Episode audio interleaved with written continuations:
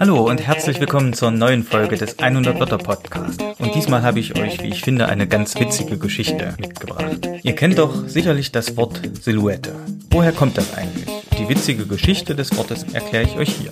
Vielleicht nochmal so als Grundlage. Also eine Silhouette ist ein Umriss, der sich vor einem Hintergrund abhebt. Und bei meinen Recherchen nach der Herkunft des Wortes bin ich auf diese lustige Geschichte gestoßen, die ich euch jetzt vorstelle. Ja, das Wort kommt aus Frankreich, das habt ihr euch sicherlich schon gedacht. Dort lebte von 1709 bis 1767, also im 18. Jahrhundert, ein Staatsmann mit dem Nachnamen de Silhouette. Der hatte ein Schloss und wenig Geld. Tja, darum musste er sparen, unter anderem bei den teuren Gemälden und hängte stattdessen selbstgemachte Scherenschnitte an die Wand. Ja, also ich stelle mir das ziemlich witzig vor, wenn man so das so sieht. Ja, und offensichtlich fanden die Franzosen das ebenfalls sehr amüsant und so wird bis heute als Bezeichnung für Umrisse das Wort Silhouette verwendet. Also für mich war dieses Wissen etwas ganz Neues. Als ich dann auf diese Geschichte gestoßen bin, da musste ich schon etwas lachen.